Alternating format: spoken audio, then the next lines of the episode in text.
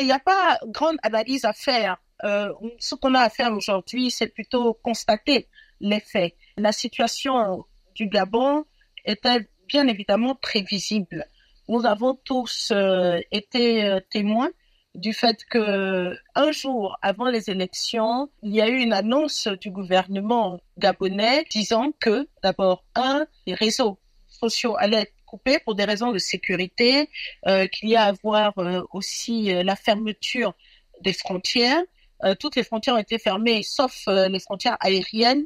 Et ensuite, il n'y avait aucun observateur international pour les élections, ce qui présageait bien évidemment rien de bon. Ce n'était pas de bon augure.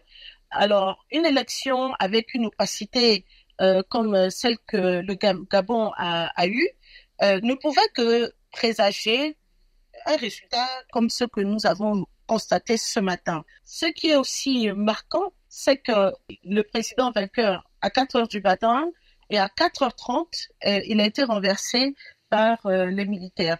ce qui veut dire que non seulement ils étaient préparés, euh, préparé à, répondre justement en cas de fraude.